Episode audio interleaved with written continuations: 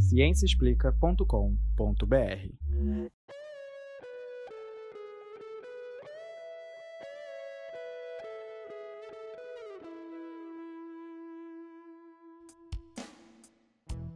Este é o Microbiando, o podcast que traz novidades do mundo da microbiologia e imunologia para você. Bem-vindos ao podcast Microbiando, o programa que traz as novidades do mundo da microbiologia e imunologia para você. Esse é o décimo episódio da terceira temporada do Microbiando, gravado em 20 de setembro de 2020. Eu sou Adriana Cabanelas e estou aqui com a professora Ana Carolina de Oliveira. Olá, pessoal. Com a Isabela Esteves. Oi, gente. E com a Yasmin Mustafa. Oi, gente. Ih, gente, no artigo de hoje voltamos a falar de Covid. Sim, mas calma. Sabemos que está todo mundo saturado de ouvir sobre SARS-CoV-2 e a pandemia atual. Que é normal, nós também estamos e prometemos trazer outros assuntos nos próximos episódios. Eu só trouxe esse artigo para pensarmos sobre trabalhos de modelagem computacional para a saúde pública e o quanto os dados que fornecemos para a simulação alteram os resultados, entre outras coisas. Então respira fundo, segura virtualmente na minha mão socialmente distante e vem comigo. Ah, muito bom, Adriana. Esse artigo ainda não foi publicado, estando em preprint no arquivo MediArchive, que significa que ele pode ser alterado à medida que seja revisado por pares. Não vamos falar sobre essa modalidade mais recente de publicação, que é o preprint, hoje. Mas caiu muito bem o episódio para falar só sobre isso, hein? Ah, eu Sim. concordo, Isabela. Até porque não ouviu falar tanto desse preprint, né? Pois Acho é. Uma ideia. Eu também acho. Enfim, os autores do artigo são Catherine F. Jarvis e Joshua B. Kelly, que deve estar tudo falado errado, mas me desculpem. E o título numa tradução livre é Dinâmica temporal da carga viral e taxa de falsos negativos influencia a quantidade de testagem necessária para combater o espalhamento de Covid-19. Ai, legal. E os autores queriam calcular o quanto e com qual frequência a testagem via PCR PCR em tempo real, que a gente vai chamar só de PCR para facilitar, seria necessária para liberar a reabertura segura de lugares, como escolas e universidades. É uma discussão um pouco polêmica, né? Sim. Porque, de fato, a gente ainda não sabe muito bem o que pode acontecer quando reabrimos esses locais, né? Ninguém sabe. Pois é. Então é para isso que eles usam um modelo como maneira de chutar Estou fazendo aqui várias aspinhas com as mãos para esse chutar.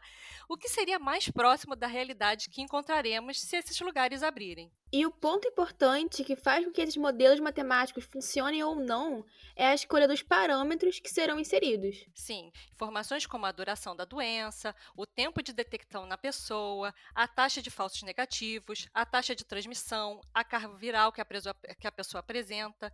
Enfim, são muitos fatores que podem influenciar o modelo e eles têm de ser levados em conta. É, Adriana, mas você listou um monte de parâmetros diferentes, né? Mas o ouvinte não necessariamente entendeu o que cada um deles significa. Eu acho que cabe a gente dar uma breve explicação sobre cada um deles, né? É, com certeza a gente tem que explicar. Acho que a gente pode começar por carga viral, que é um termo usado para descrever a quantidade de um vírus em um paciente infectado no dia que ele foi testado. Então, assim, a gente sabe que essa quantidade vai se alterando ao longo do tempo. Então, normalmente ela começa baixa e aí vai aumentando até chegar a um pico e depois volta a diminuir. Sim. Já o tempo de detecção seria o período de tempo em que, se fazendo o exame de PCR, você consegue encontrar vírus em quantidade suficiente para que esse teste dê um sinal positivo.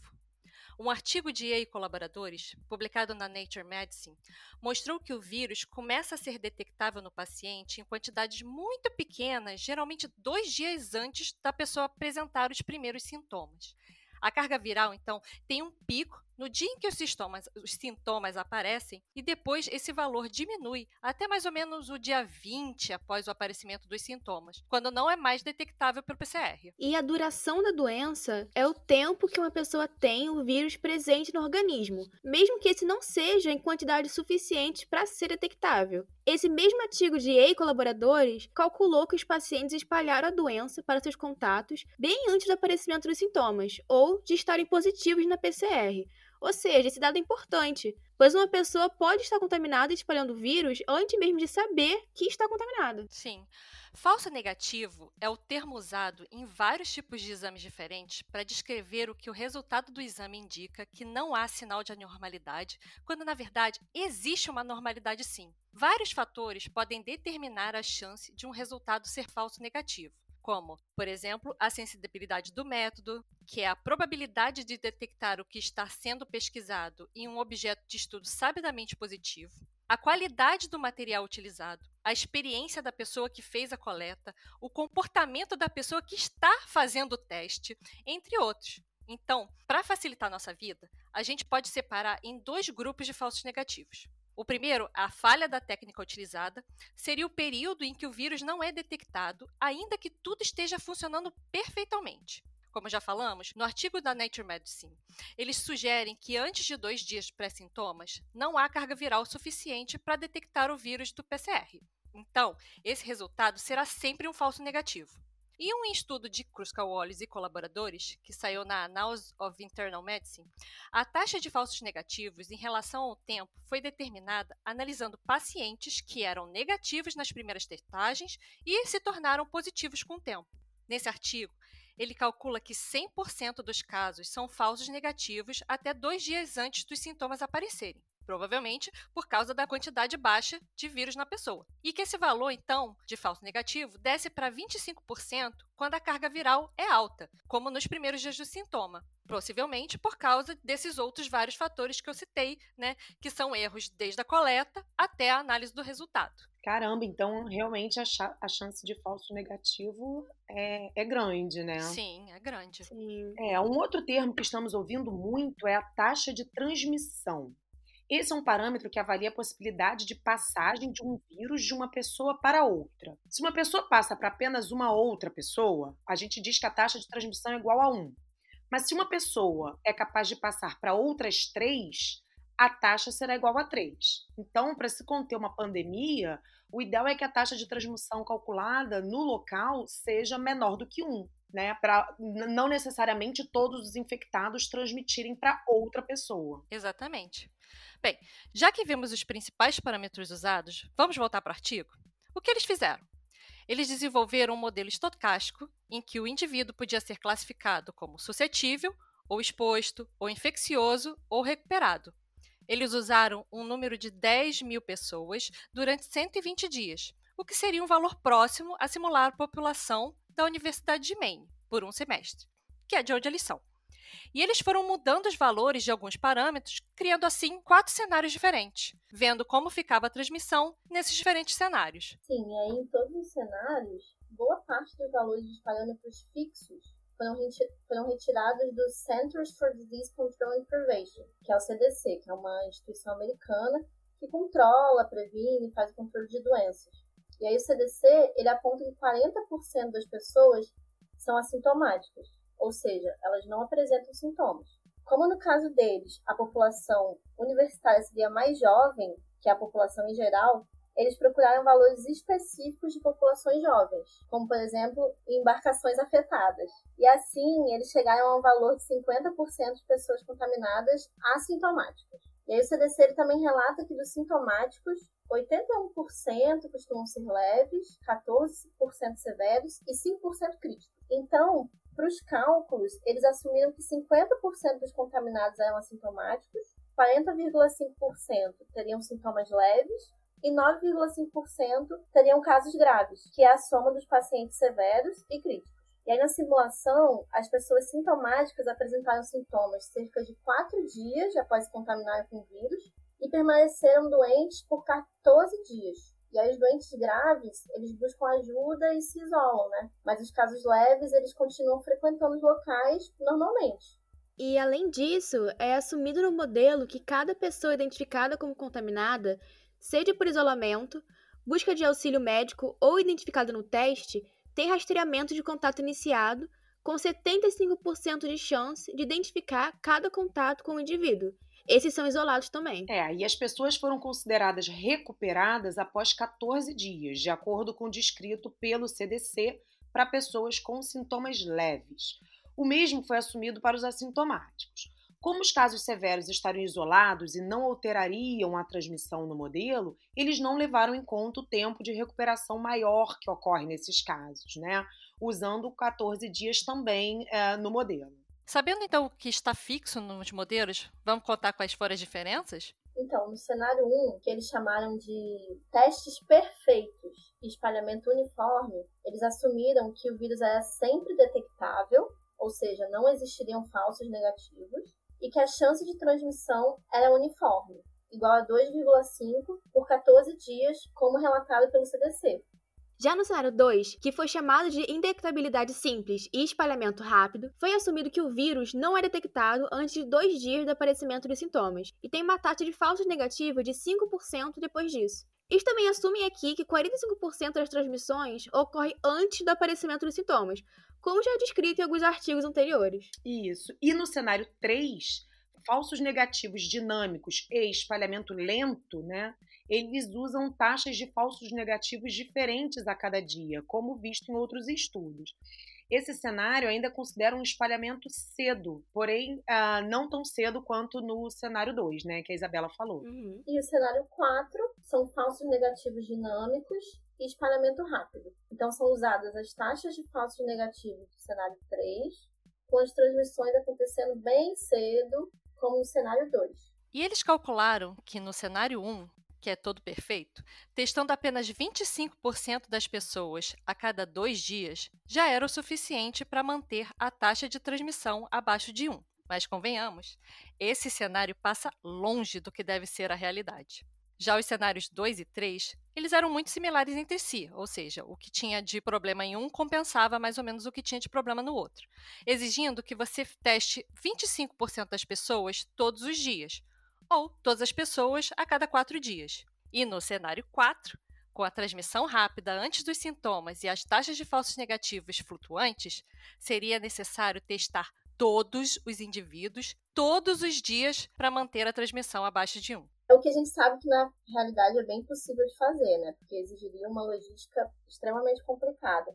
Então, nesse caso, seria até melhor deixar tudo fechado. Mas, já que a gente está avaliando a validade de modelos, todos esses cenários eles assumem apenas a testagem como forma de manter o espalhamento da doença sob controle. Mas a gente também já sabe que existem outras formas de diminuir o espalhamento da doença, né? Ah, sim, claro. Outras intervenções também auxiliam a, a, a, redução né, do espalhamento do vírus.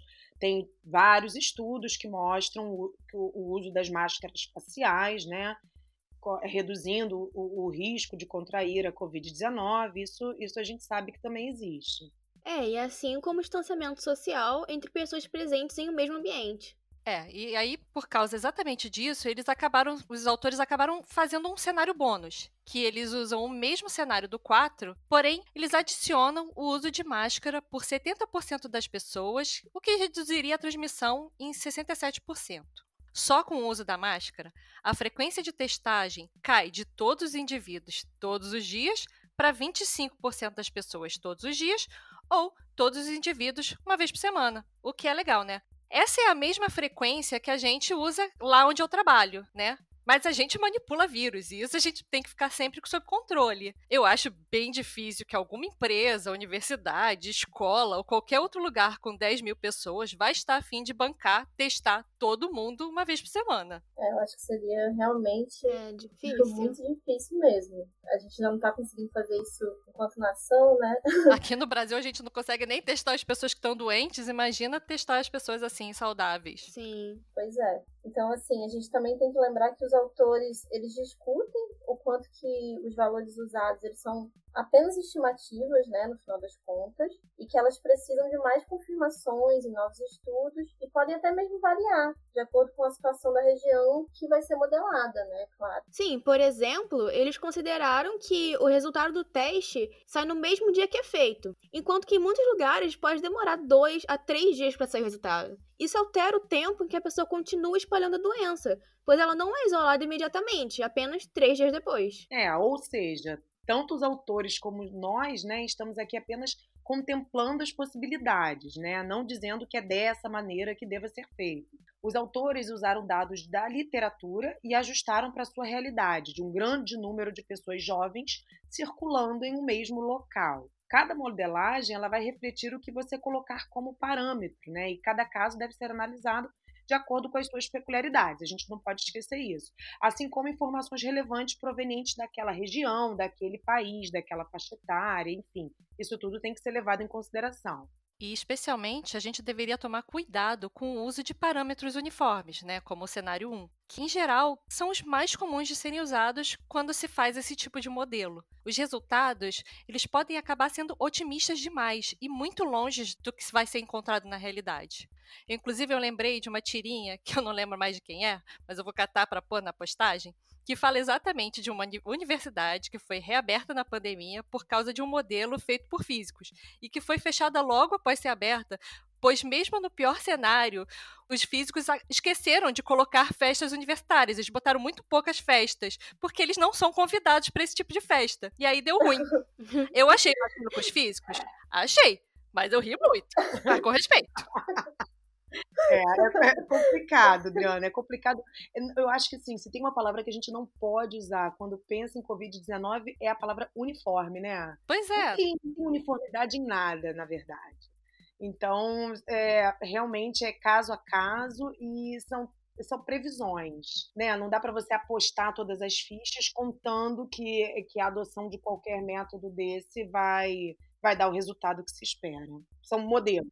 É, exatamente. É só uma, é uma simulação para você tentar prever o que poderia acontecer naquelas condições. Mas é aquilo, naquelas condições, que não necessariamente Sim. vão ser aquelas que você vai ter na realidade. É, e quando se fala de escola, é muito crítico a, idade da criança, né, do adolescente, porque por mais que seja associado ao uso de máscara e, e, e, ao distanciamento físico, como é que você vai trabalhar com isso com crianças de 5 anos, por exemplo?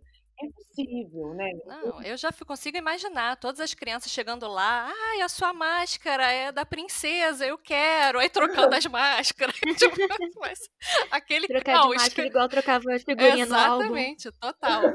É, e o contato físico com os jovens, adolescentes também, né? É, é, é uma, realmente é, é bem difícil. São modelos e muita coisa tem que ser levada em consideração, sem dúvida. É, e assim, eu acho que as pessoas, elas estão sentindo, né, a, a gente é do ambiente universitário, e as pessoas acho que têm um pouco de dificuldade de, de entender que ambientes universitários, eles são de alto contato, né? É muita gente, são ambientes de aglomeração de fato. Então, assim, é um ambiente que realmente propício para a disseminação do vírus. Então, tem que fazer tudo muito bem pensado. Então, é normal que se demore mesmo. É, eu acho que até na nosso FRJ, né, o nosso prédio de saúde, muitas salas são no subsolo. Ou seja, não é um ambiente muito bem aerado. É, esse é um problema que, infelizmente, a gente ainda está longe de resolver, né? Porque são vários fatores em, em relação à volta às aulas, e é, eu acho meio complicado, assim. Mas eu achei o artigo super interessante, achei a discussão bem, bem válida. É, eu acho que é importante, assim, a gente, as pessoas estarem cientes que os modelos eles são importantes justamente para ter algum parâmetro, né? Para assim, o que é isso? Na pior das hipóteses, o que, que pode acontecer? Na melhor das hipóteses, o que, que pode acontecer? Para a gente poder tentar voltar a essa normalidade, né? Então, assim, não dá para simplesmente atirar no escuro, porque as pessoas, elas, eu acho que a maioria das pessoas tem um pouco de dificuldade de entender os modelos, mas eles são modelos. Então, assim, eu lembro que as pessoas criticaram muito o Atila, porque ele tinha feito um modelo. Não, o modelo nem é dele. Pois é, o modelo nem é dele, mas ele mostrou, né? Ele falou do modelo normal, como a gente está falando aqui também no artigo e as pessoas depois falam, ah, olha só, não tá nem perto disso. Não, e é exatamente, as coisas não ficaram daquele jeito exatamente porque né, as pessoas né? fizeram né? coisas diferentes do que estava dito no modelo. É um, é um guia muito importante, né, pra, pra você se direcionar e mesmo assim, mesmo que esteja ou perfeito demais ou pessimista demais com esses dados, você consegue criar suas próprias hipóteses do que deveria ser feito, né? Sim, exatamente. Então, tipo, é, é, é basicamente para você, você ter uma guia e que você vai né, pensar que aquela guia só vai valer naquelas condições. Se você mudar qualquer coisa naquelas condições, aquilo ali já não vale mais. É verdade. O outro ponto que eu achei legal que esse artigo trouxe, né, na verdade trouxe novamente essa discussão aqui para o microbiando, é a questão do falso negativo, né, Adriana, Sim. que é muito grande na Covid-19. Ela é muito grande em muitas coisas, né, mas a, a maioria dos estudos você raramente vê esse tipo de discussão sobre falsos negativos, porque e, o que é uma coisa razoavelmente comum em qualquer tipo de teste. A gente, no caso do convite, a gente ouve-se muito falar sobre os falsos negativos. No caso dos testes rápidos, que são aqueles que você né, fura o dedinho, coleta um pouquinho de sangue, mas você vê artigos sobre PCR falando de falso negativo é raríssimo e o valor é razoavelmente alto. É, mas é a questão da janela da doença e eu chamo atenção a isso por quê? Porque então aquele cara que está usando a máscara na, no queixo, porque está saudável, né? Ah. Não, mas eu não tenho nada, eu, tô, eu não, não, mas é besteira, e cumprimento o amigo, não sei o quê. Três dias depois ele vai começar com sintoma. Quantas pessoas ele já contaminou antes? Sim, eu acho que a taxa que você se contamina são cinco dias até aparecer o sintoma. Então você só vai começar a detectar dois dias antes dos sintomas. Então, tipo, tem toda uma janela enorme de tempo e que essa é exatamente a janela de tempo em que você tem a maior parte da transmissão, que é antes dos sintomas, tipo metade, se for 45 mesmo. Então, você usar máscara, indiferente de você estar tá se sentindo bem ou se você não está se sentindo bem, ele é muito importante. Com certeza. E os 50% dos assintomáticos, né? Tipo, é. Então, usar máscara é essencial dependendo do seu comportamento e de com quem você esteve nos últimos dias, dar negativo também não significa muito, muita coisa. É isso que eu quero chamar a é. atenção, né? Uma amiga, por exemplo, me perguntou ontem: ah, eu queria muito encontrar minha mãe, e então eu, eu, eu, eu, eu, eu, eu tô pensando em fazer o teste, mas será que só isso é necessário? Sim, você faz o teste, você faz uma quarentena, e agora eu que estou fazendo os dedinhos de aspas, né? Você faz o teste e você faz uma quarentena de duas semanas, né? Se, se ela é um grupo de tanto risco assim. Porque só o teste não significa muita coisa. E é, é isso que eu achei legal que esse artigo trouxe também. Essa Sim, discussão. Essa, a discussão de que você tem aí vários dias que você está contaminando e, ao mesmo tempo, você não está mostrando que você está positivo. Você só vai começar a mostrar positividade atividade depois. E como a gente, infelizmente, eu não acredito que essa pandemia vai acabar por agora, eu acho que eventualmente a gente vai trazer ainda alguma coisa de Covid-19, sim. Eu não lamentei, eu gostei. não, eu gosto. Eu acho que é uma coisa que o mundo está falando disso. Eu acho importante a gente trazer essa discussão sempre que tiver coisas relevantes. Eu, eu acho que é um assunto que realmente o pessoal já. A gente está batendo bastante na tecla, né? No, todos de uma forma geral, mas eu acho essencial a gente trazer essa discussão, sim. Poxa, que bom.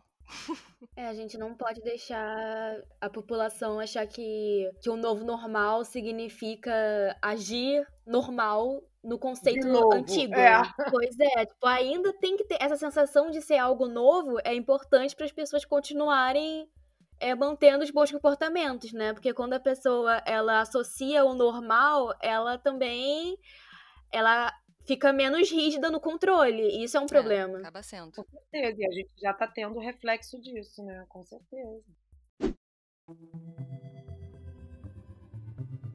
Nanolitros. O nanolitro de hoje tem uma relação estreita com a indústria têxtil e alternativa sustentável. Estou aqui com a Thaís para falarmos sobre biotecidos, que basicamente são desenvolvidos com materiais biológicos que possuem baixo impacto ambiental. A fabricação de biotecidos envolve processo biotecnológico com o objetivo de criar tecidos, tramas alternativas às fibras vegetais, animais ou sintéticas, utilizadas pelo segmento têxtil, usando para isso os microorganismos. Os biotecidos podem ter aplicações em várias áreas, algumas ainda em estágios de pesquisa e desenvolvimento, como na medicina, no auxílio no tratamento de tecidos em pacientes que sofreram queimaduras, na eletrônica, onde membranas de celulose podem ser usadas na produção de substratos para a fabricação de telas flexíveis de LED. Mas também os biotecidos já são relativamente bem estabelecidos em setores industriais como o têxtil, nos Estados Unidos, por exemplo, uma empresa californiana chamada Bolt Plants eleita em 2019 como uma das mais inovadoras do mundo, segundo a revista Fast Company, possuindo 123 milhões em fundos de investimentos. Ela produz dois tipos de tecidos bem interessantes.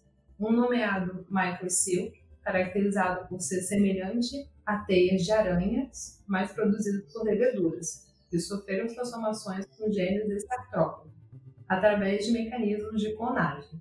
O outro é chamado de malha, bem parecido com couro, é fabricado a partir de micélio, que é parte do sistema de filamento de alguns fungos que crescem debaixo do solo. No Brasil, o pioneirismo é da startup Biotecan, localizado no Instituto Alberto Luiz Coimbra, de pós-graduação em pesquisa de engenharia, na COP, aqui na UFRJ.